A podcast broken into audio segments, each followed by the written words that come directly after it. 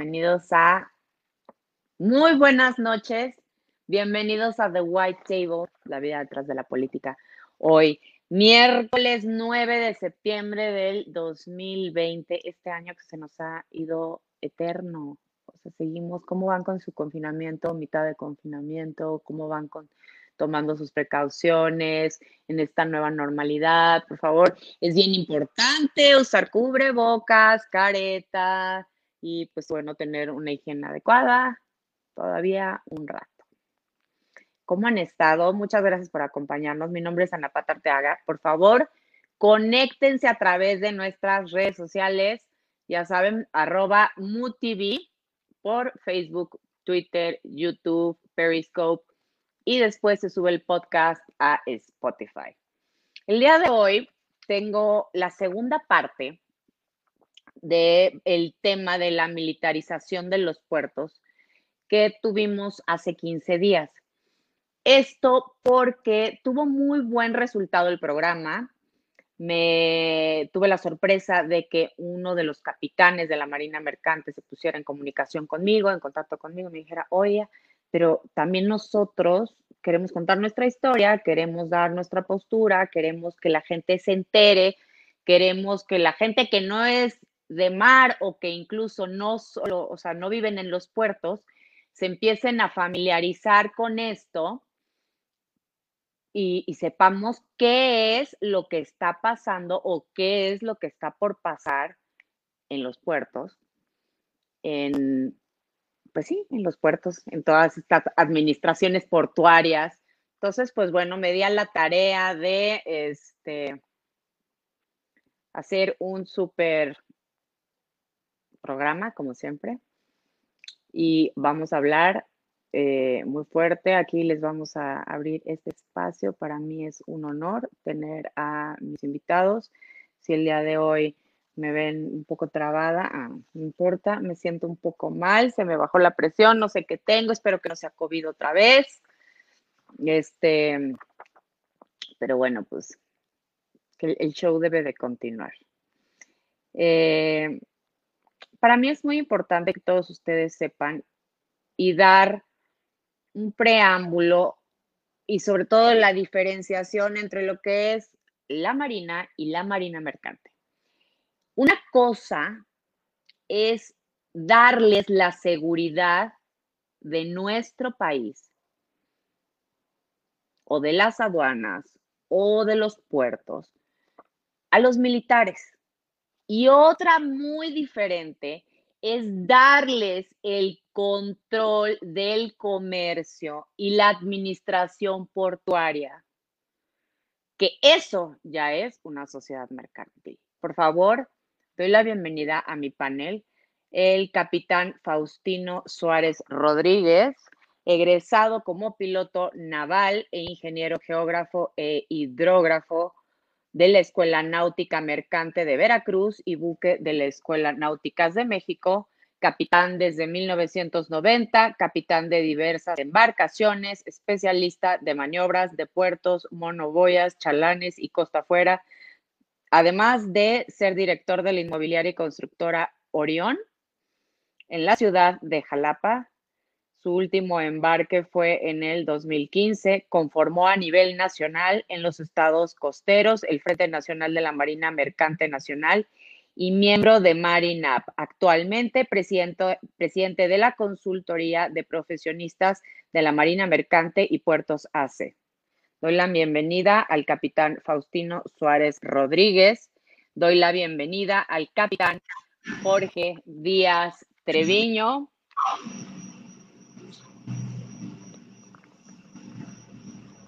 Ah, Jorge egresado de la Escuela Náutica Mercante de Tampico en 1972 capitán de altamar e ingeniería, geógrafo e hidrógrafo desde 1983, donde, donde tuvo el mando de diferentes tipos de embarcaciones.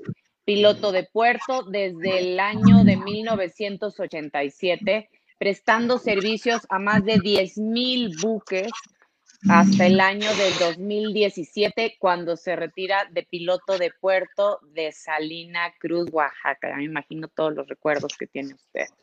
Miembro de la Nautic, del Nautica Institute de Londres desde 1992, asesor en proyectos de estudios náuticos, petroleros y del proyecto Corredor Transoceánico con PMI. Ha participado en proyectos portuarios de Progreso Yucatán, Altamira, Huatulco, Salina Cruz y Oaxaca. Fue capitán de puerto de Tuxpan, Veracruz y maestro e instructor en el buque de escuela, oh, sí, es de escuela primero de junio, perdón, y escuela, náutica. Escuela Primera de Junio y Escuela Náutica Mercante de Tampico. Tengo el honor de que también esta noche me acompañan dos grandes eh, amigos y personas a los que admiro mucho. El licenciado Bernardo Melo, mm, vicepresidente de la Asociación Mexicana de Derecho Marítimo, vicepresidente suplente para México en el Instituto Iberoamericano de Derecho Marítimo, miembro titular del Comité Marítimo Internacional, miembro del Ilustre y Nacional Colegio de Abogados de México, es doctor en Derecho de quinta generación de abogados marítimos con más de 20 años de experiencia en litigios, consultoría, negociación y construcción de proyectos legales. Eh, toda la experiencia en temas de derecho marítimo y es reconocido no solamente a nivel nacional, sino a nivel internacional. Eh, muy buenas noches, Bernardo. Buenas noches, Pati, muchas gracias. Y doy la bienvenida también al licenciado Luis Rodríguez Alamán, abogado por la Universidad Veracruzana, especialista en Derecho Constitucional y Administrativo, socio de la firma de abogados Aguirre y Montoya, con sede en Ciudad de México, Aguascalientes y Jalapa. Ahora sí, vámonos de lleno. Para, poner, para dar un antecedente al tema, eh, Bernardo, o para arrancar este programa, me gustaría que lo, que lo conectáramos un poquito con el programa anterior, para las personas que no tuvieron la oportunidad de verlo. Este, y que, bueno, nos platicaras cómo era antes o cómo se llevaba antes el sistema portuario, cómo era antes de que existieran estas APIs, por qué se crean y por qué se quieren cambiar. Bueno, muchas gracias, Patti. Eh, es muy, tiene razón, es muy importante el tema histórico para entender de dónde venimos y a dónde vamos. Eh, trataré de, sintetizarlo lo más posible, porque son muchos años. Estamos hablando de la época post la Revolución Mexicana, donde eh, los sindicatos empezaron a, prestar los servicios portuarios de manera regular, pero con una constante eh, solicitud de que los buques, los dueños de los buques y los buques sean los patrones de, los, sindicalizados de, puerto. Esto nos llevó con eh, el control que tuvo la CROM en, el lado del Pacífico y eh, Gremio Unido de Alijadores, además del sindicato de eh, alijadores también en Tampico. Más abajo en Veracruz se tuvo seis sindicatos eh, que controlaban distintas partes del puerto, lo cual eh, provocaba que los armadores o dueños de las embarcaciones se quejaran de los costos excesivos que podía tener una maniobra entre, entre esas cosas.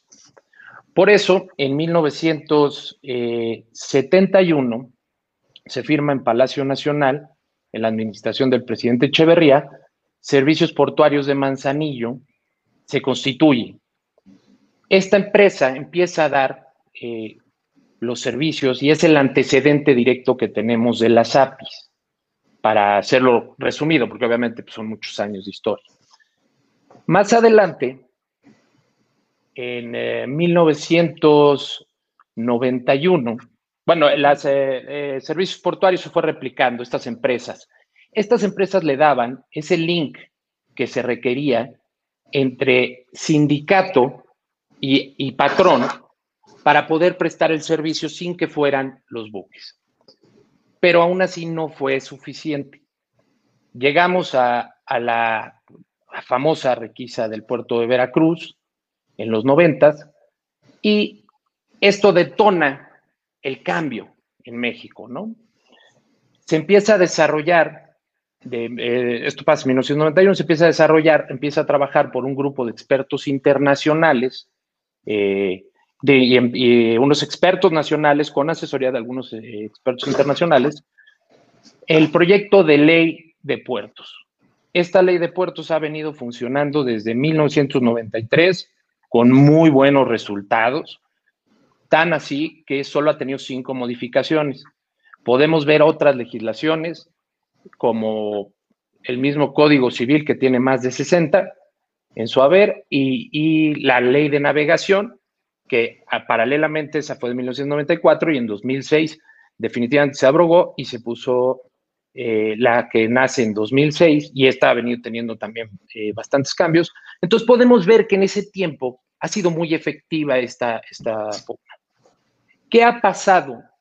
¿O por qué eh, es bueno? ¿O por qué se ha desarrollado? Ha habido un, desarrollo impresionante en infraestructura en el puerto de Veracruz, para poner un ejemplo, porque es el más sonado, del momento que hubo la requisa al, al momento de hoy en día. La infraestructura es otra, la eficiencia, eh, los ingresos que ha tenido la federación ha sido eh, bestiales, ¿no? Ha sido muy noble la explotación del puerto de, Veracruz para la federación y para los habitantes de, de, Veracruz y de México, porque la cadena logística toda se ha beneficiado, ¿no? Entonces, eso es lo que ha venido pasando. Y en el ámbito internacional hemos tenido, hemos sido pioneros de las legislaciones. Nosotros al poner este sistema se fue replicando en Sudamérica y hoy por hoy te puedo decir que los sistemas portuarios que se utilizan en el mundo son cuatro. El servicio del Estado, los puertos al servicio del Estado completamente, los puertos eh, Toolport, donde el Estado eh, maneja la infraestructura, el landlord, que es más apegado a lo que tenemos nosotros, donde eh, los bienes son de la nación, pero algunos particulares pueden prestar los servicios públicos, y el sistema totalmente privado, que también lo tendríamos en las terminales privadas. Eh, por ejemplo, ¿quién usa estos, esos, eh, este tipo de, de sistemas? En Venezuela se usa el puerto público al 100%. En Inglaterra se usa el puerto privado. Y en todos los demás países han ido por la medianía, por ya sea Toolport o Landlord, que es el sistema que tenemos nosotros y que por eso nos ha funcionado muy bien. Entonces, eso es un estándar internacional en el cual México fue pionero y lo ha hecho muy bien todos estos años. Así es como se ha venido desarrollando.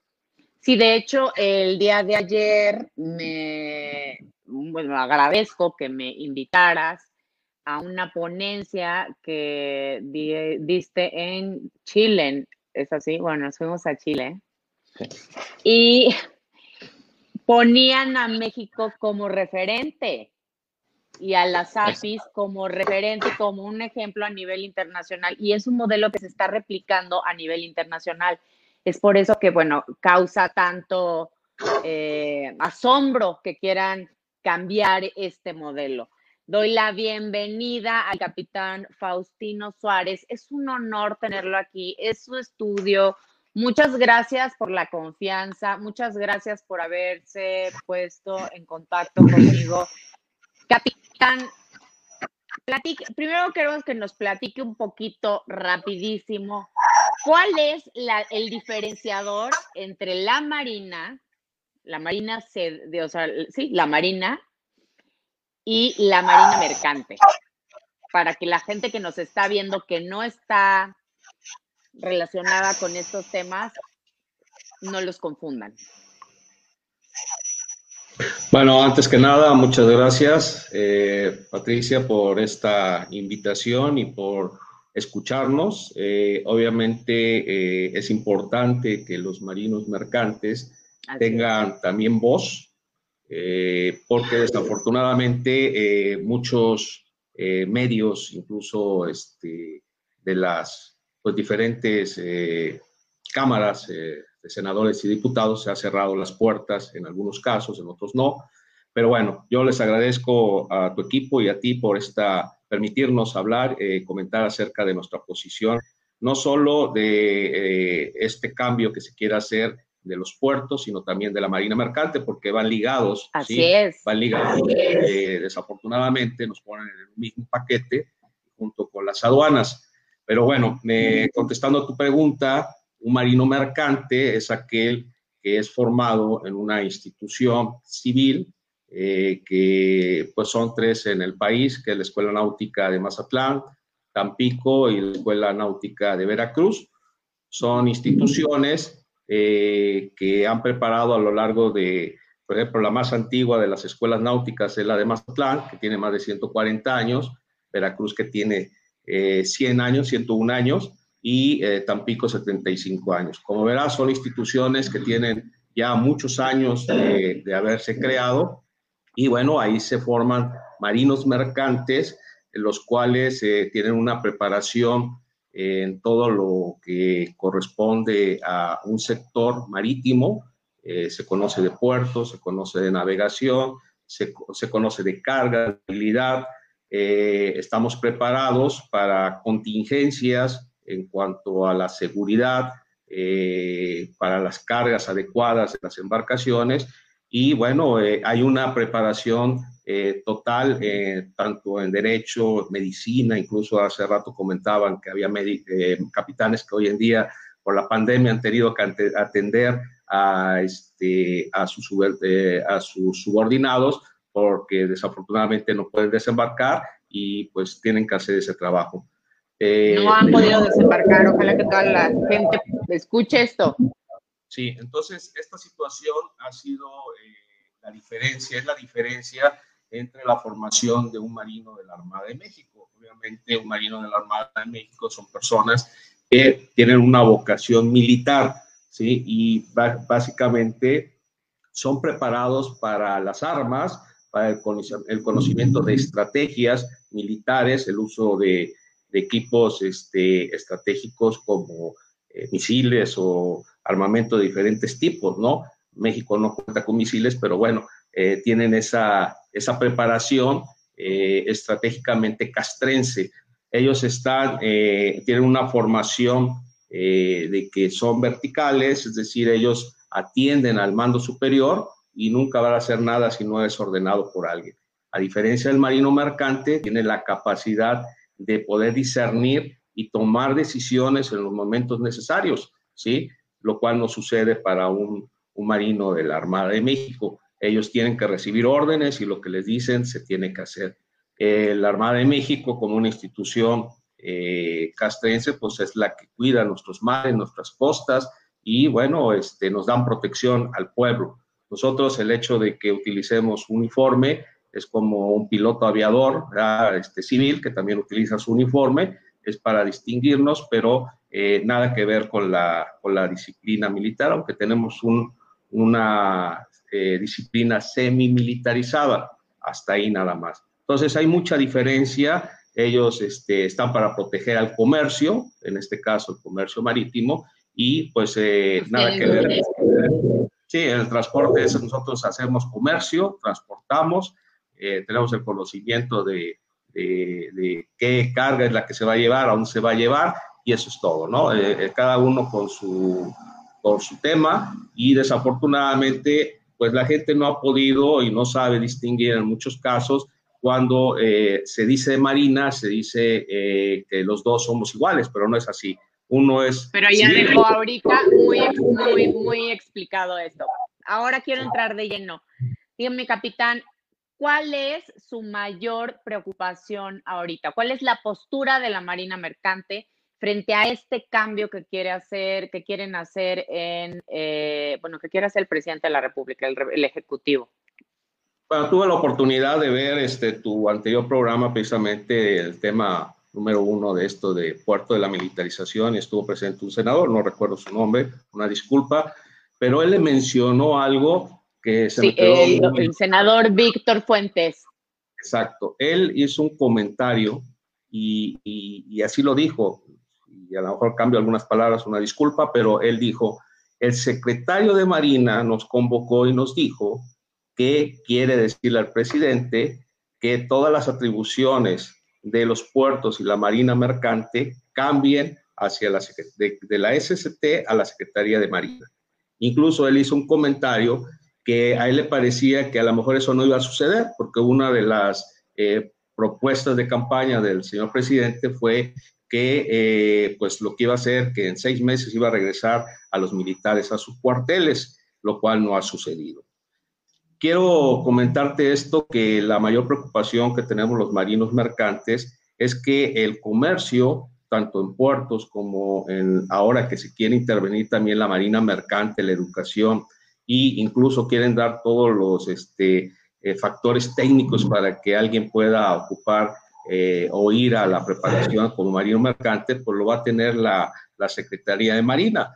Entonces, eh, nosotros lo que estamos buscando es que se entienda que lo que es civil, lo que es una, es una situación totalmente comercial, que nada, que nada tiene que ver con la parte de seguridad nacional, ese es un trabajo que le corresponde a los civiles, ¿sí? gente que está capacitada y está preparada. Incluso hay muchos que han hecho, este, me refiero a los puertos, han hecho pues, prácticamente ya una carrera en, en, ese tema de, de, puertos, ¿no?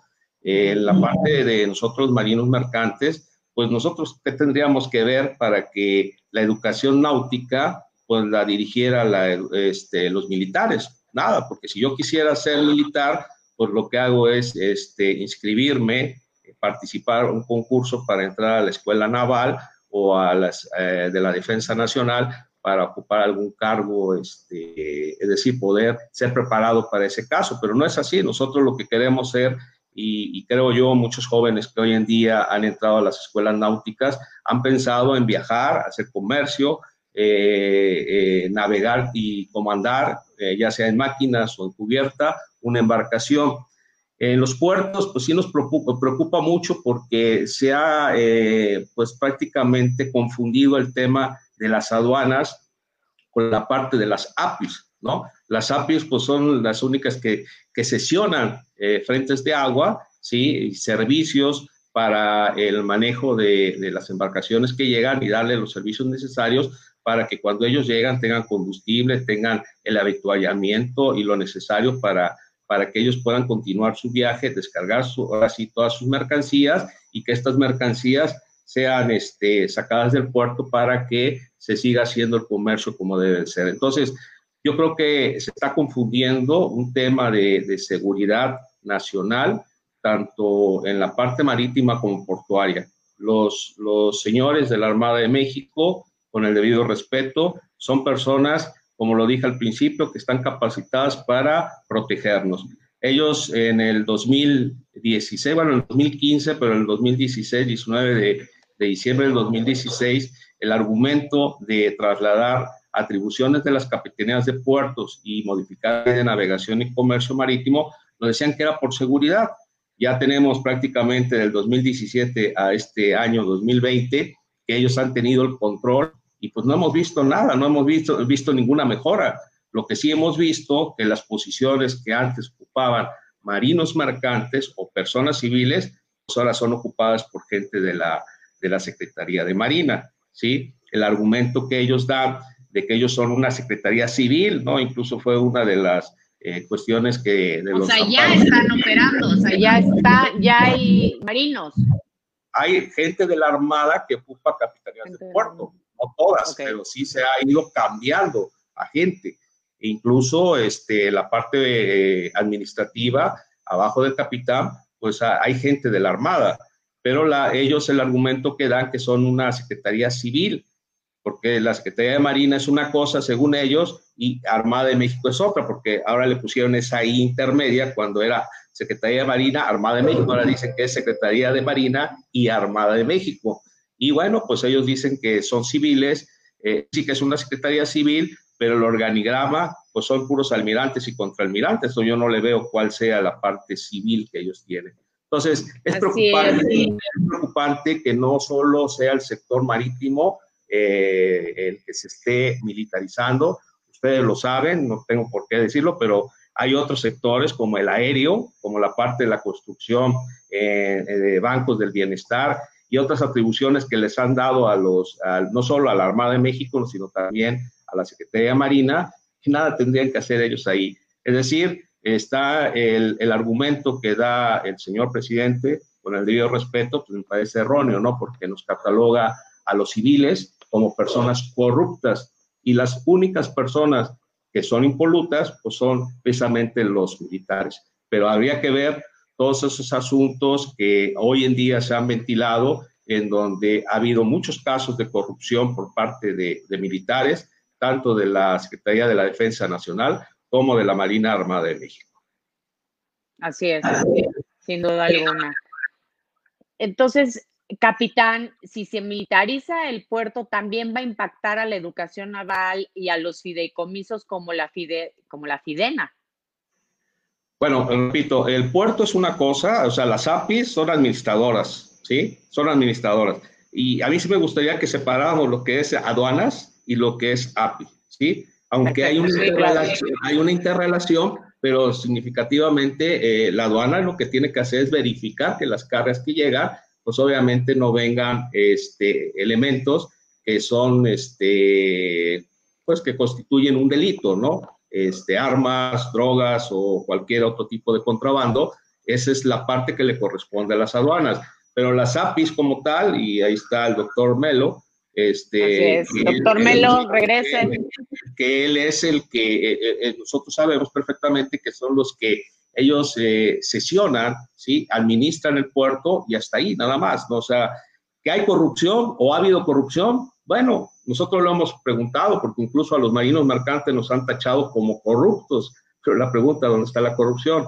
¿Cuántos marinos mercantes están siendo investigados o han sido eh, eh, sancionados o están en la cárcel? Esa es la pregunta que nos hemos hecho, porque nos han eh, ahora sí nos han dicho, incluso con los actos de piratería que han sucedido en los últimos eh, años, que ya son más de 200 actos, el propio secretario de Marina hizo un comentario al aire, la mañanera, en donde decía que los marinos las tripulaciones de las embarcaciones estaban coludidos, estábamos coludidos con eh, los actos de, de robo a mano armado o actos de piratería. Entonces, digo, se nos ha señalado, se nos ha acusado, pero yo no he visto a ningún marino mercante en la cárcel, ¿sí? Igualmente, en los puertos se ha señalado, se ha hablado de corrupción, pero no he visto a, gente que ha administrado los puertos y que estén en la cárcel. Si están siendo investigados, pues que lo digan. Es como en el caso ahorita de, que se quiere sancionar a los presidentes, dicen, pues hagan una consulta, ¿no? Y si, y si el pueblo dice que se sancione, pues hay que sancionarlo, pero perdón. Si no, no le podemos dar tanto poder al pueblo. No, pero la pregunta es si realmente ellos, si los presidentes han cometido los errores o han, han hecho daño al país como lo han hecho y se tienen las pruebas, pues es obligación de nuestras, de nuestras autoridades, ejercer la justicia, ¿no? Este, y pues no tendría por qué consultar al pueblo. Lo mismo sucede aquí, ¿no? O sea, se señala, se dice, pero nosotros no hemos visto nada de eso. Entonces, esa es la parte que... Y no hay pruebas. Simplemente pues están desprestigiando, eh, pues bueno, a los marinos mercantes. Daniel, hazme un favor, regrésame al foro, regrésame a todos los invitados porque están asustados, quieren salir. Muchas gracias, Daniel. Capitán Jorge Díaz, aprovecho para preguntarle el impacto que tendría en el servicio público de pilotaje, que es uno de los servicios portuarios. Bueno, es que viene impactado ahí con la cuestión de la educación mm, náutica, ¿sí? Yo la, ahí lo que dijo Faustino la completaría. Por favor. La educación es en México, la náutica es la única de las educaciones que yo reconozco que está regulado por un convenio internacional firmado por México y ratificado por el Senado, suscrito por el presidente y ratificado por el Senado. Entonces, es una educación regulada por, por la, la ONU a través de la Organización Marítima Internacional, regulada por la Secretaría de Educación Pública e impartida por la Secretaría de Comunicaciones y Transportes. Entonces, ¿en qué va a impactar? En que hay reglamentos muy viejos para garantizar el servicio de practicaje. El servicio de practicaje es un servicio esencial que consiste básicamente en conducir las embarcaciones hasta dejarlas en un lugar seguro sin tener accidentes. Eso es concreto. La tolerancia en accidentes, yo que hacía análisis ahí, es un incidente en 10 mil. Ese es un choquecito. No un accidente grande, no accidente, donde haya gente muerta y todo, no. Un golpe con un muelle o algo así, eso es lo que se permite. Y se miden las operatividades y todo eso. Para llegar a esos niveles, las personas que se van designando no se designan a montones, se designan, se entrenan, hay reglamentos y hay todo. Entonces, van a cambiar todo. Pero no han dicho, o sea, una cosa es que se vuelvo a lo mismo. ¿Qué quieres cambiar? ¿Por qué lo quieres cambiar? ¿Y es necesario cambiarlo? He ahí la pregunta. A ver, a ver. ¿Era perfeccionable ¿Es necesario quitarlo todo o más bien era perfeccionable? O sea, regresemos como a la pregunta que nos planteamos una y otra vez en este programa, eh, en diferentes episodios, que no, no hay una, no encontramos razones lógicas o no es necesario deshacer las instituciones o deshacer lo que hicieron gobiernos anteriores, simplemente podemos mejorar lo que hay. Eh, sí. Por favor, continúe. Eh, entonces, el servicio de pilotaje, para llegar al servicio de pilotaje tienes que pasar por, por salir de la escuela náutica, navegar, sacar tu título de capitán de marina y luego sacar tu título de capitán de altura, navegar cinco años o, varios años en embarcaciones mayores para tener mando, tener menos de 45 años, ponerte un entrenamiento de tres meses, que no es cierto, es mucho más de tres meses. Luego ¿Cuánto tiempo es el entrenamiento? Como de cuatro o cinco meses entre que se entra y que se, hace el examen y se le otorga el permiso, se da un certificado especial de competencia. Entonces, ese es uno. Y luego otro, en la continuidad del tiempo se va mejorando. ¿No? Nosotros no tenemos el servicio como lo tiene el canal de Panamá. Ya empieza uno de, empiezan los amigos, algunos amigos, empiezan de junior pilots. O sea, no puedes maniobrar barcos y conducir embarcaciones mayores de 5.000 toneladas. Cuando pasan tantos años, te dan otro entrenamiento pasas exámenes y ya te van subiendo hasta que a lo largo de 10 años llevas a, lo que se llaman ellos senior pilot, que ya puedes pilotear todos los barcos que crucen por el canal de Panamá. 10 años, o sea, acá en, en, seis meses los hacemos y los vamos perfeccionando. El mismo sistema lo va perfeccionando. Cuando uno de los nuevos llega, oiga, capitán, ¿qué pasó? Acompáñeme porque en un barco nuevo y eso no lo conozco muy bien. Ahí va uno y no, o sea, no es que sea alguna cosa, no, es parte del sistema que hay. Ah, yo en eso coincido y, nunca se entiende esa parte. Al gobierno presta un servicio a través de privados. No le interesa si te dio COVID o te moriste. Hey, mándame otro práctico. A mí no me interesa. Yo necesito un práctico. Se murió, pues vayan, entiérrenlo y pongan otro. El servicio público. Esa es la realidad, escúchenlo. Esa es la realidad, debe de continuar. Y lo que decía el doctor este, Bernardo Melo, me tocó con su papá, era esa parte. O sea, era, la ley federal de trabajo marca ciertas cosas para los servicios públicos por todo el zona de jurisdicción federal. Entonces se volvió un problema. La solución fue, le pago a un mexicano o lo que decía la ley federal de trabajo, te pago todo y al momento que terminas, bye bye, administrate solo, Ana Patricia. Yo ya te pagué ahí tu jubilación, tus vacaciones, tú, todo. Y la administración le corresponde a la persona o a la organización de la persona. Entonces, ¿Qué es lo que vas a mejorar? Esa es mi pregunta. ¿Qué vas a mejorar? ¿Qué, es lo que tienes que mejorar en ese servicio? Yo estuve 30 años ahí. con la Marina Mercante en este caso? Es que el problema los es quieren, Los quieren desaparecer, los quieren desplazar, van a poner a gente que no, en realidad no tiene el entrenamiento que ustedes tienen. Ellos tienen un entrenamiento militar. Nosotros maniobramos los barcos de guerra. O sea, los barcos de guerra, eso aquí que me corrige el doctor Melo, en la ley anterior, anterior a la, a la del 94, se, había una que se llamaba Ley de Navegación y Comercio Marítimo y había un artículo que decía que tú le tienes que prestar servicio a los barcos de guerra sin cobrarles. Te lo, cuando te lo pidan, adiós, no es obligatorio, pero si te lo piden tenías que ir. O sea, Dices, antes les decía yo a Faustino, trabajábamos en conjunto durante 30 años hasta que llegó un secretario que no me, sí me acuerdo su nombre, no digo nada, pero era que trabajaba con el anterior presidente. Ah, Entonces, dice uno, a ver, a ver, a ver, si siempre nos entendimos. o sea, los problemas empezaron desde la administración anterior. Sí, empezaron la administración. Y luego llegaron las campañas políticas y ahorita me cuentan, vamos a dejarle ahí el tema de la campaña porque eso es bien álgido. Sí, entonces. A ver. Diga.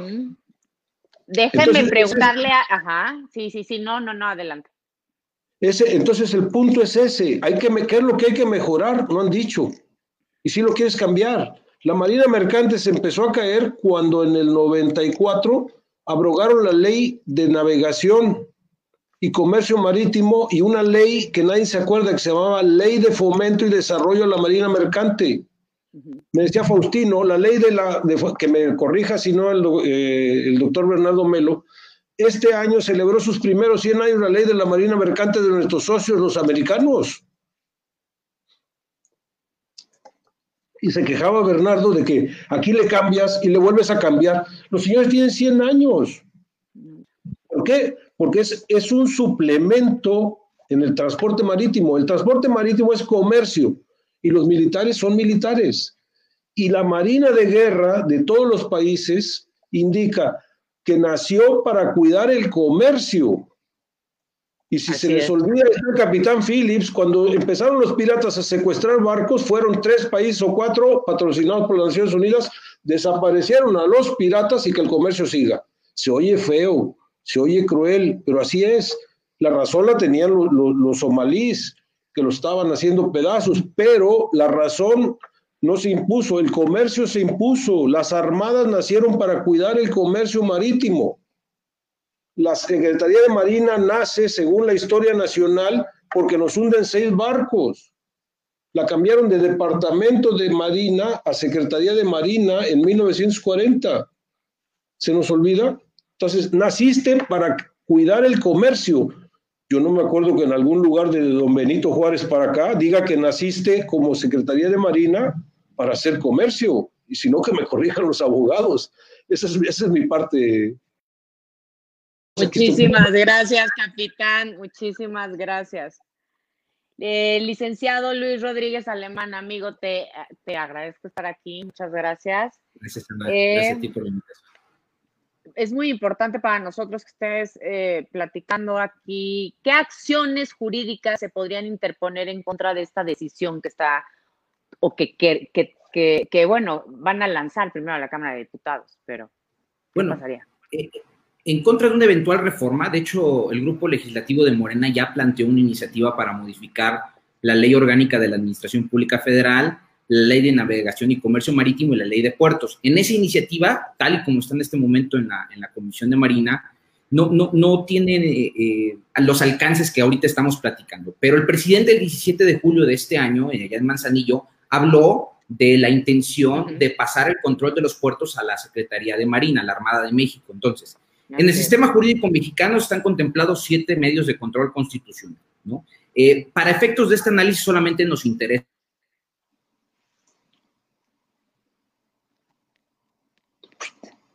Ah, se congeló. con nosotros, simplemente acreditando un interés eh, jurídico. Ay, perdón, puedes repetirlo porque te, te congelaste. Una, sí. Sí, este, que eh, los medios de control constitucional son siete. Eh, los que interesan para este análisis serían dos, el juicio de amparo indirecto y la acción de inconstitucionalidad. Con relación al juicio de amparo indirecto, se puede ser promovido por cualquier ciudadano. Eh, para acceder a este juicio de control constitucional tiene que acreditarse un interés jurídico o un interés legítimo. El interés jurídico es aquel en el que se resiente una afectación por la entrada en vigor de la norma o por alguna, o algún artículo específico de la norma. Pero a ver, la puede tomar mucho tiempo, ¿no? O sea, más bien, así vayamos al punto. ¿Esto sería constitucional, es legal, es viable poner a la Armada a hacer todas estas acciones?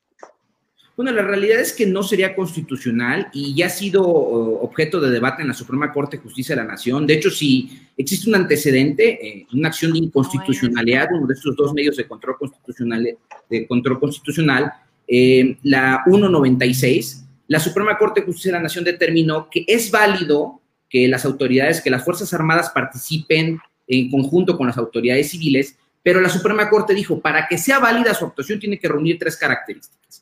La primera es que sea solicitud de la autoridad civil. No pueden simplemente actuar por sí, por sí mismo. una modificación a la ley implicaría que la Secretaría de Marina actúe por sí mismo, sin, solicitud expresa de la autoridad civil. La segunda característica o la segunda eh, requisito que, señala la Suprema Corte es que tiene que haber una, una subordinación a las autoridades civiles. Eh, no puede estar simplemente eh, las Fuerzas Armadas actuando sin subordinación a las autoridades civiles cuando están haciendo actividades este, materialmente civiles. Y la tercera es que se tiene que dar en un marco de respeto de las garantías individuales. Entonces, la ley orgánica de la Armada de México. Y viola todo eso, es violatorio de todo eso, digo. Porque. Y no soy abogada. Los capitanes lo mencionaban correctamente. el primer artículo de la, ley orgánica de la Armada de México señala que es una, es una autoridad de carácter militar permanente. Entonces, hace funciones militares castrenses. Entonces, el artículo segundo de esa ley orgánica de la Armada de México señala cuáles son las facultades o cuáles son las atribuciones que tiene la Marina, que tiene la Armada. Y dentro de esas atribuciones se encuentra la seguridad, fungir como, como policía costera, pero en ninguna de esas le dice que tiene capacidades comerciales o capacidades para fungir como autoridad civil. Entonces, evidentemente, una reforma que implique dotar de, de, un carácter administrativo civil a la Secretaría de Marina sería inconstitucional. De hecho, la Comisión Interamericana de Derechos Humanos, en su visita que hace en 2015, se pronuncia, le pronuncia al Estado mexicano su preocupación de que el carácter transitorio que tienen que tener las Fuerzas Armadas al, participar o coadyuvando con las autoridades civiles, en México no tenía ese carácter transitorio. Lo que estaba sucediendo era de carácter permanente. Y entonces, si aparte de eso modifica las leyes para que ya sea en forma perpetua, porque esa modificación de ley implicaría que la Secretaría Marina en forma perpetua adquiera las facultades que hoy por hoy tiene la Secretaría de Comunicaciones y Transportes según la ley de puertos, iría en contra de estas recomendaciones que la propia Comisión Interamericana de Derechos Humanos le ha hecho al Estado mexicano. Entonces, evidentemente sería inconstitucional, ¿no? Y nos podrían imponer algún tipo de sanción. Mira, internacional. Dependiendo cómo, dependiendo en qué sentido venga la reforma, puede ser un efecto. Si quieres interrumpir o algo, adelante, es tu programa, ya sabes. Con confianza. Porque esto está, esto está, esto se empieza a poner bueno, por favor si, si ah, dependiendo cómo sea la reforma, puede tener una serie de implicaciones legales que puede ser como un efecto dominó. Y creo que aquí este, eh, el doctor Bernardo Melo puede ampliar más en ese sentido. Si esa modificación de ley implica la revocación de concesiones, esas concesiones se encuentran atadas hoy a contratos de cesión de derechos. Entonces, sería un efecto dominó que implicaría que probablemente México tenga que estar sometido a arbitrajes internacionales, porque hoy por hoy en los puertos está, están habiendo procesos de inversión, para ampliar sus capacidades operativas y esos procesos de inversión muchas veces implican inversión de capitales privados, nacionales y extranjeros. Y entonces, con la ratificación del nuevo Tratado de Libre Comercio, México se somete a las reglas de arbitraje específicas para la inversión extranjera. Entonces, claro que tendría repercusiones. A ti. Adelante, por favor. Sí, vea, si me permite, es que me mencionaron en varios comentarios, me gustaría Sí, por favor. Por orden, darles este. Discúlpenme, eh, no puedo leer, no, si, me ayudas, Bernardo. Y por ahí tengo un angelito en la guarda. Malucita, si me puedes mandar, porque no tengo. No, pero bueno. Capitán Faustino me mencionó acerca de la corrupción. Yo estoy totalmente de acuerdo. Prueba de ello es que las APIs no solo no han, no han procesado, no hay algún, no se conoce de algún proceso, una carpeta de investigación en contra de algún marino mercante, o por lo menos yo no la conozco, no ha sido pública. Eh, pero más allá de eso, las administraciones anteriores y esta administración, ustedes saben mejor que nadie, que las administraciones portuarias están vigiladas por la Secretaría de la Función Pública, por la Secretaría de Hacienda y por la Auditoría Superior de la Federación. Esos tres controles sería extremadamente difícil, si no es totalmente imposible, brincar esos tres controles y que en de prácticamente dos años que llevamos de esta administración hayan revisado las cuentas de las administraciones portuarias integrales y no hayan encontrado nada. Entonces, efectivamente, doy toda la razón, no se puede hablar de corrupción si estos tres órganos de control no han podido encontrar nada. Por la parte del eh, capitán eh, Díaz eh, Treviño, efectivamente, el John Sack está alrededor de sus 100 años, hay discusiones en pro y en contra de buenos amigos americanos, pero eso vamos a dejarlo a ellos, de la pertinencia de modificarla, de cambiarla, de modernizarla. Pero bueno, eso sería todo un tema diferente y las necesidades de Estados Unidos son diferentes a las, de México y nuestro sistema jurídico es totalmente diferente, pero sí, efectivamente, John Act es el nombre de, de la ley que rige en Estados Unidos y tiene ese, pues, esa añeja antigüedad. Eh, Luis, eh, efectivamente, Luis tiene los métodos de control constitucional, pero hay otros puntos eh, que podríamos ver en los sesionarios, también podrían ejercer una innumerable cantidad de juicios de nulidad, no solo el amparo indirecto, el juicio de nulidad es en materia administrativa, contra estos actos. Eh, ¿Por qué?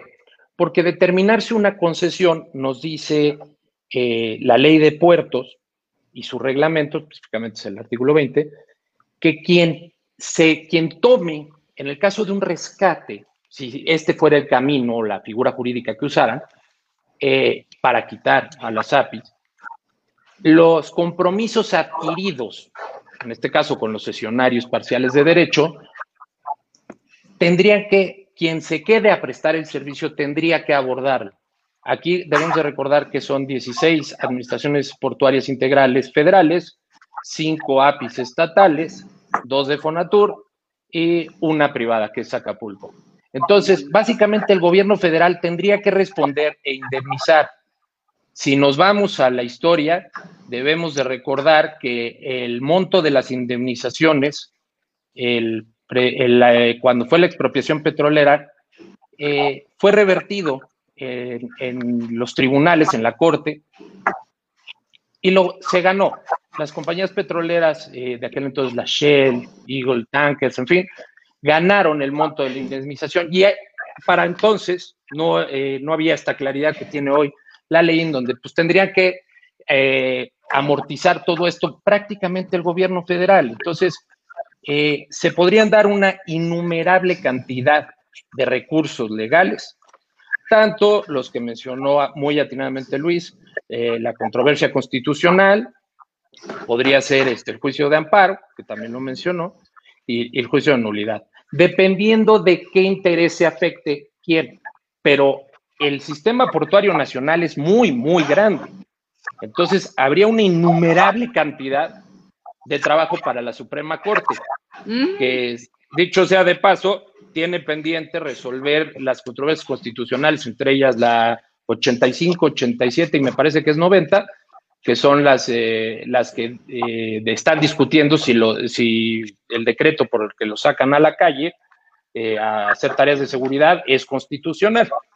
Y en cuanto a, la parte que mencionó Luis sobre la, la seguridad, efectivamente, tiene toda la razón Luis. en su primer artículo dice que las facultades de la Armada son eh, la defensa exterior y la coadyuvancia en la seguridad.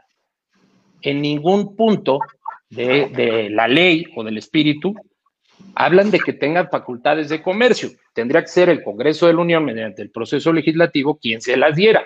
Pero pues yo pienso que iría en contra de la naturaleza castrense y creo firmemente que la Armada hace un gran trabajo hoy en día de seguridad y de cuidado de nuestras costas.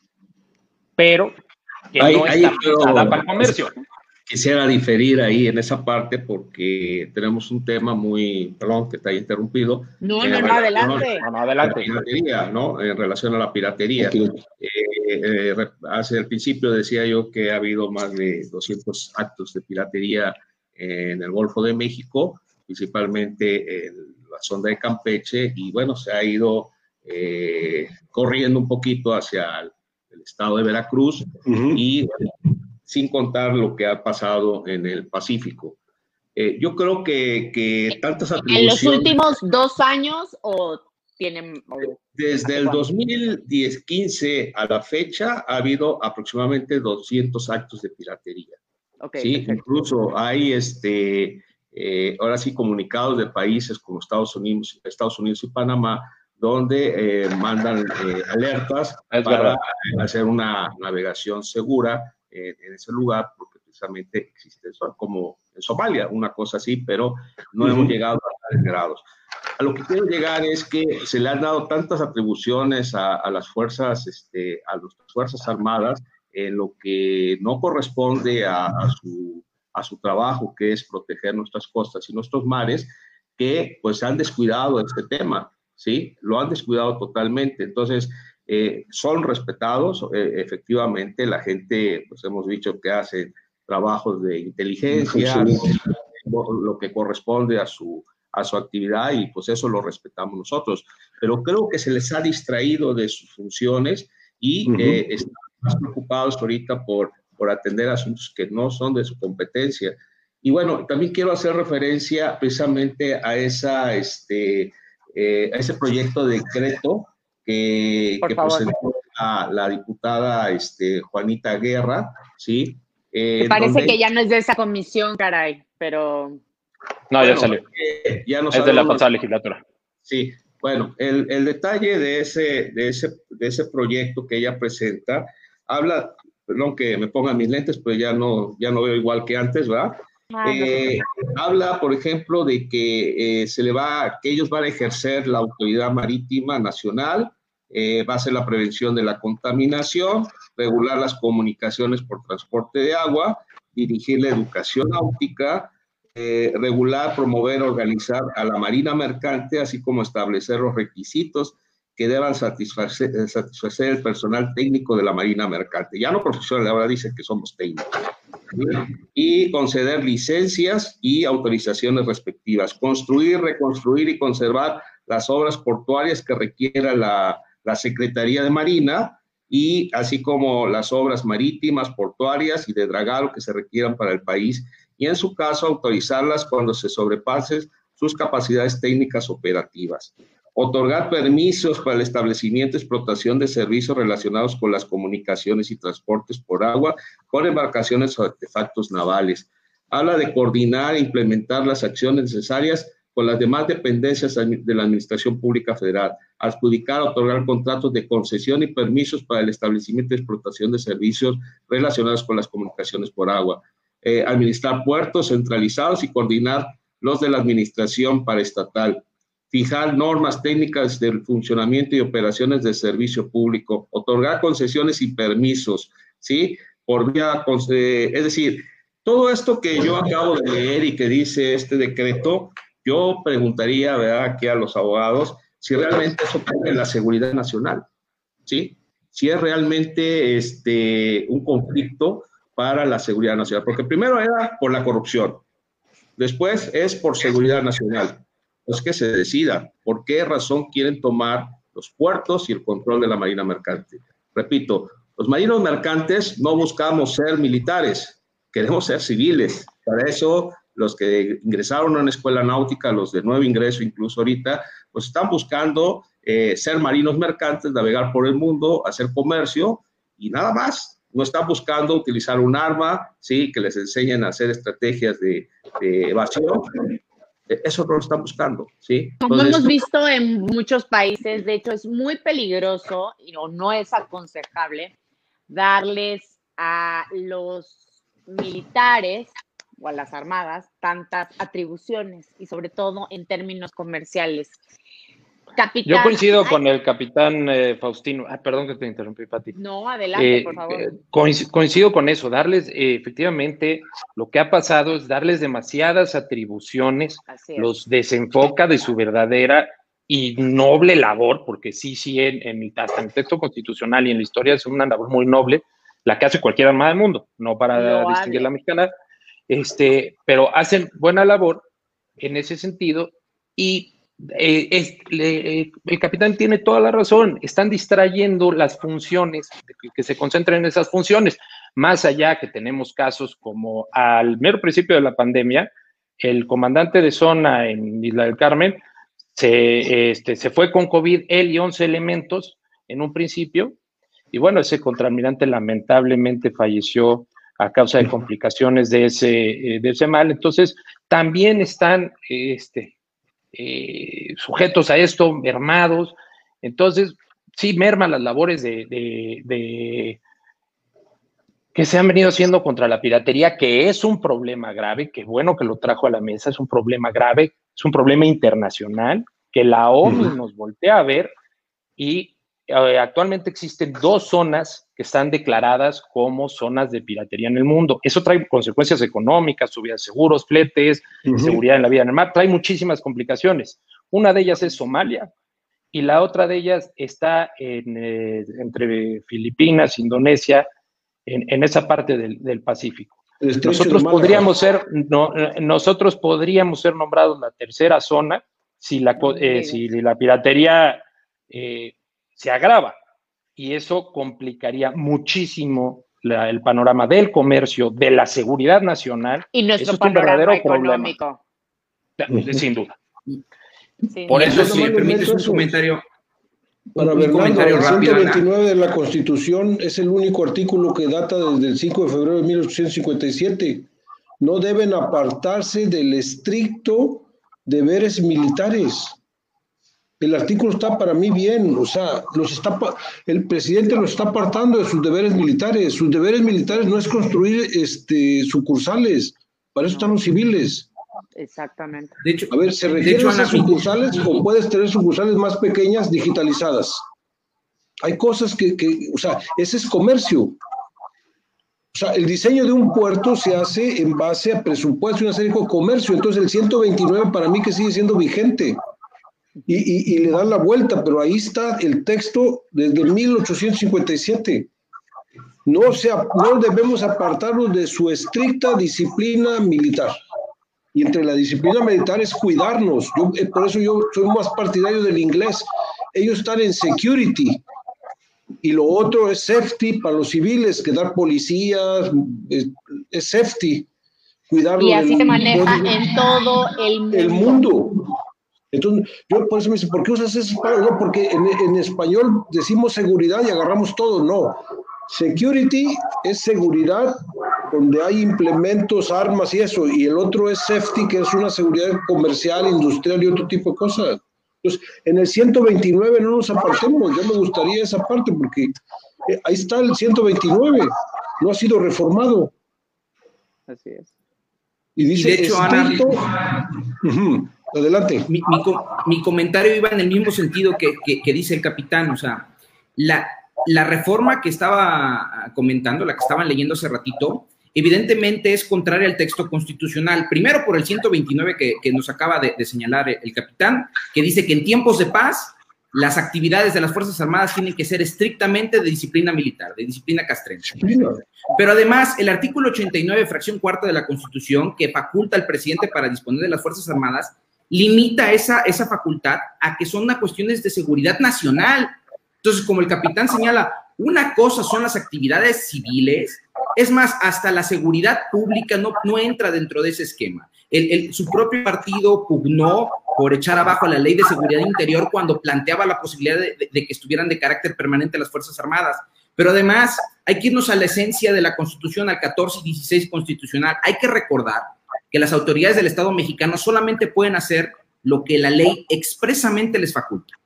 Y si la ley no faculta a las Fuerzas Armadas a hacer actividades propias de, las, de, los civiles, no se le puede dotar mediante una ley de rango inferior a la Constitución de estas facultades. Entonces, evidentemente, lo que estaban leyendo la iniciativa del Grupo Legislativo de Morena tiene muchos puntos que son contrarios a la propia Constitución y que en caso de que viera la vida esta ley, muy probablemente tendría que ser impugnada y debería ser impugnada y la Suprema Corte tendría que invalidarla.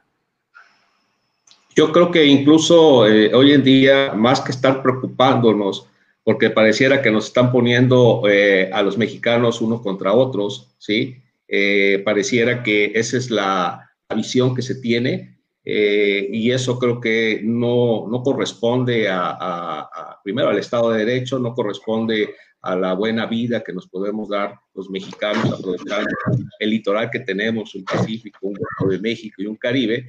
Y creo que eh, nosotros hemos aportado en los diferentes foros que hemos realizado ideas para que el desarrollo de la marina mercante y los puertos sea más allá. Incluso eh, dentro de la, aquí tenía yo anotado el punto, aquí lo tengo, eh, hay una inversión, de acuerdo al, Acuerdo Nacional de Inversión de Infraestructura del Sector Privado en los puertos, de más de 73.721 millones de pesos mexicanos, ¿sí?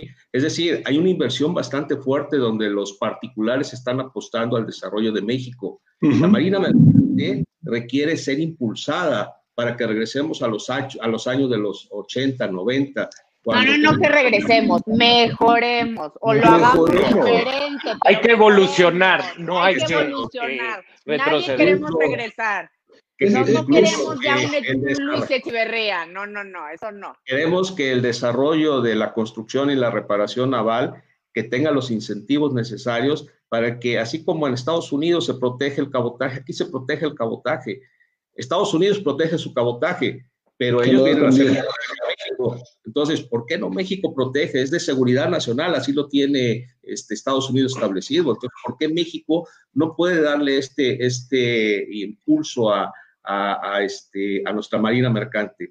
Hay gente, hay mexicanos que quieren invertir, extranjeros que quieren invertir, así como en los puertos. Estamos hablando que el 80% de la infraestructura portuaria que existe, las inversiones, vienen de los particulares. Entonces, yo no creo que el gobierno quiera hoy en día eh, acabar con eso, porque el gobierno tiene la capacidad económica para hacer esas inversiones que se quieren hacer. Entonces, eh, no, hombre, yo pienso re mal, oiga, capitán, yo estoy pensando tan mal, tan mal, tan mal, tan mal, al contrario. Este, yo y me telepateo con el licenciado Bernardo Melo, que ahorita en, mis conclusiones se los voy a contar. Por favor, les pido unos comentarios de conclusión porque ya nos vamos. Capitán, un comentario nada más. por favor, este un comentario. Yo tengo 28 años pidiendo que hagan el reglamento de coordinación de autoridades portuarias. En el 17 que entró la, la CEMAR, bueno, hagan el reglamento de coordinación de autoridades portuarias que la aduana no dejaba para que controlen los militares a la aduana, la vigilen y hagan su parte de función de security.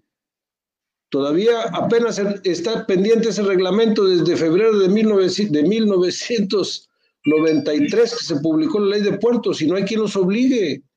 O sea, hay cosas que yo pienso, yo pienso que es una solución sin reformar leyes, nada más cumpliendo con ese reglamento.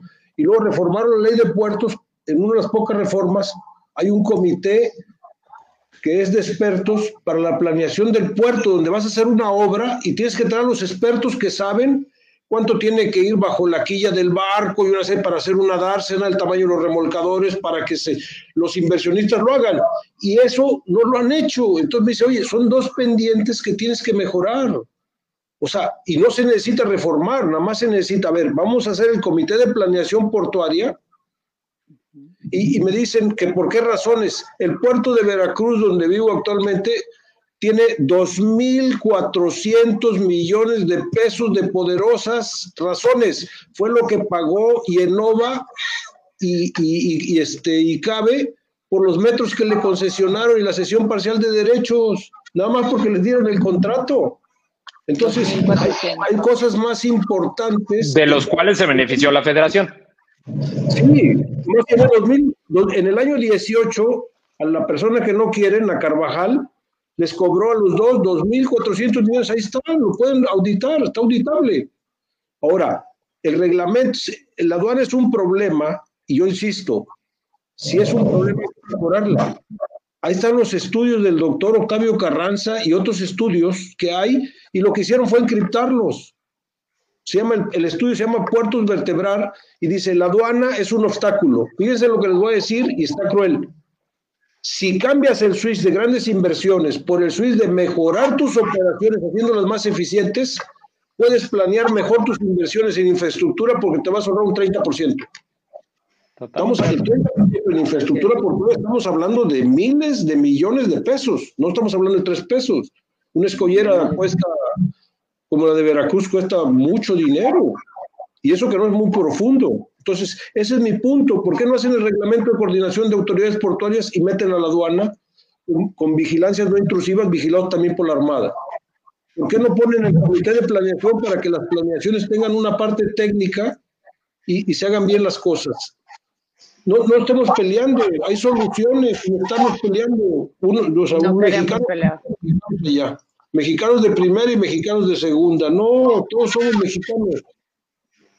¿No? Si no nos fuimos del país cuando éramos jóvenes, ya a estas alturas del partido no me voy a ir. ¿eh?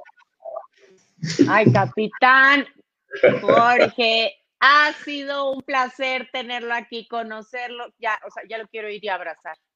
Me voy a hacer Marina Mercante yo también. Voy a defender su lucha, van a ver. Estoy con ustedes. Capitán Faustino, por favor, un comentario o un mensaje que quiera mandar por ahí alguna autoridad.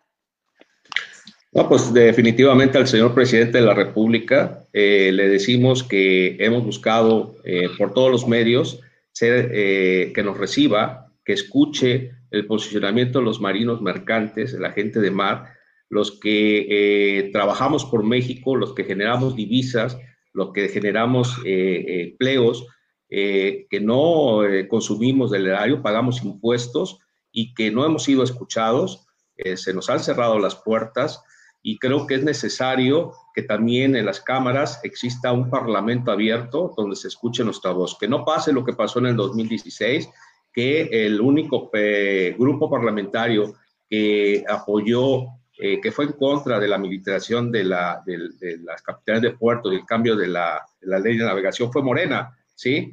Y, y, ahora resulta que Morena es la que se pone en la posición que quiere cambiar todas las atribuciones a, la Secretaría de Marina, atendiendo una petición, eh, creo yo, errónea, porque la información que le han dado, digo, no creo que sea ignorante nuestro señor presidente, es una persona bastante capaz, pero está mal informado por parte del señor secretario de Marina, eh, no le ha dado la información correcta, incluso lo que pasó en el comentario que él hablaba de la eh, ampliación de, de, la concesión del puerto de Veracruz, decía que era un una empresa privada, ¿sí? Este, cuando realmente era para el mismo gobierno, ¿sí? ¿Que hubo errores? Pues a lo mejor sí, ¿sí? Sí, yo creo que sus asesores, sus asesores, pensemos, pensemos. La presión del puerto de Veracruz en la concesión debe ser un 20%, como establece la ley de puertos.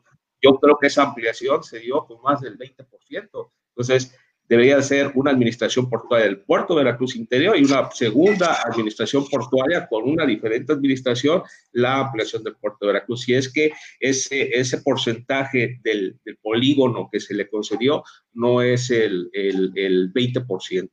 Pero este, creo que es necesario que haya un parlamento abierto, que la gente sepa que no están nada más militarizando la marina mercante y los puertos, se están militarizando muchos sectores este, y bueno, creo que eso es peligroso. Le estamos como las aduanas, como este, las entradas y salidas de personas. No, los bancos de bienestar, el, los bancos de bienestar. Sí, este, el todos aeropuerto. los proyectos. Sí, incluso el Tren Maya, la del aeropuerto. Entonces, a lo que nos, nosotros nos Que no son atribuciones de los militares. indudablemente no son atribuciones de ellos y eso lo sabemos. Se está violentando el artículo 129 constitucional. Este, eso es eh, innegable, aunque le quieran poner otro nombre.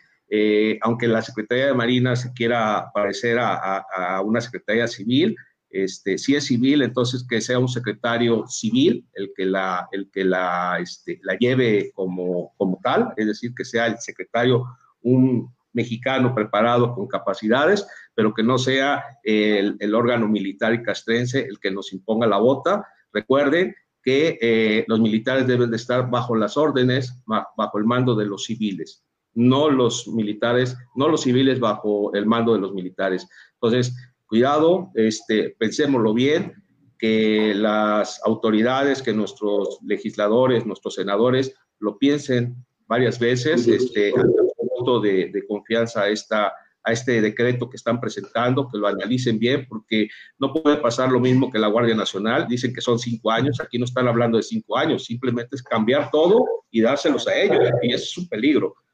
Yo te agradezco este, esta oportunidad que nos brindaste eh, ojalá que no sea eh, te lo agradezco también a los eh, panelistas que estuvieron con nosotros, al doctor Melo y a, a Luis Miguel. Eh, también dieron sus puntos de vista. Disculpen si no los dejamos hablar mucho, pero bueno, queríamos dar Muchas gracias. licenciado Luis Miguel Rodríguez Alemán, por favor. Yo, yo quisiera terminar con una reflexión en el sentido de, ayer participé igual que tú en la, en la, conferencia que hubo sobre la ley de puertos en Iberoamérica, me tocó escuchar al doctor Melo, y hacía una puntualización que creo que es bien correcta que se le recuerde al presidente. A pesar de que los, eh, el dinero que se está invirtiendo en los puertos sea dinero privado, son bienes nacionales. Y el dinero privado invertido en bienes nacionales no es el dinero mal invertido, al contrario, tendríamos que atraer mayores inversiones. Y mi reflexión es, yo creo que el, daño más grave que le está haciendo esta administración a México y que se va a quedar durante muchos años es minar la confianza de los inversionistas. Eh, cambiar las leyes de un día para otro con esos cambios tan radicales como los que está proponiendo el presidente, mina la confianza de los inversionistas, atenta en contra del principio de seguridad jurídica. Y yo creo que eso es lo peor que le puede pasar a un país, porque este cuate se va a ir, este presidente se va a ir y, su gabinete se va a ir, pero las consecuencias jurídicas de esa falta de seguridad jurídica, de esa falta de seguridad jurídica, de esa pérdida de la confianza legítima en el país, van a persistir durante muchos años. Entonces yo creo que eso es lo más grave. No, excelente conclusión. Muchas gracias, Luis. Bernardo, ya no sé si el doctor Melo pudo regresar o no, porque vi como que Yo, No, estoy aquí, estoy aquí. Ahí está. ¿Sí me oye? Ah, perfecto. Mira, yo nada más para concluir quiero rescatar tres puntos que noto en, eh, en las ideas vertidas por nuestros, eh, por mis copanelistas, que creo que son muy importantes. Punto número uno, debemos respetar y defender el Estado de Derecho. Punto número uno, punto número dos, debemos de promover la inversión pública y privada, ambas. No están peleadas lo público con lo privado. Mientras más inversión tenga México en esos, eh, de, de esos dos ámbitos, mejor nos va a ir. Y tercero, modernizar los puertos y modernizar los puertos con inteligencia artificial, con muchas otras cosas que están siendo eh, con equipos de rayos X, de, rayos gamma, eh, y todo esto que está siendo modernizado en otras aduanas del mundo, la pura inteligencia artificial reduciría la, introducción de contrabando y sustancias ilegales al país. Entonces, con esos tres puntos que son muy rescatables de lo, de que han dicho nuestros panelistas, podríamos avanzar muchísimo más en materia de puertos y marina mercante en este país. Y creo firmemente que Parlamento abierto eh, caso de, que se presente esta iniciativa que ha dicho el, presidente que presentará, es la mejor opción para que se oigan todas y cada una de las voces de la industria. No hay voz pequeña en la industria. Todos tienen que ser oídos y se tiene que valorar todas las opiniones porque la industria es una maquinaria que requiere de todos sus engranes, del servicio público, el pilotaje, el lanchaje, eh, en fin, maniobra eh, dragado, remolcadores, todos, todos, no hay voz pequeña. Eso es lo que yo rescato y como me gustaría concluir y darle las gracias también a los copanelistas porque sus muy acertadas eh, intervenciones y gracias a ti, Pati, por esta invitación. Hombre, gracias a ustedes y yo quiero darles un mensaje de conclusión que rescato brevemente. Eh, a nueve días, ocho días del segundo informe de gobierno. En un gobierno que en tan poco tiempo ha acumulado tantas acciones legales en contra. ¿Creen ustedes que el gobierno federal esté actuando bien? ¿Creen que está defendiendo el Estado de Derecho en México? Se los dejo de tarea. Nos vemos el próximo miércoles en The White Table. Fue un honor tenerlos aquí esta noche. Muchas gracias y vamos a seguir muy de cerca a los marinos mercantes. Con, el, con los puertos, no. Buenas gracias. Noches. Muchas gracias. Buenas noches. Gracias a todos. Buenas noches.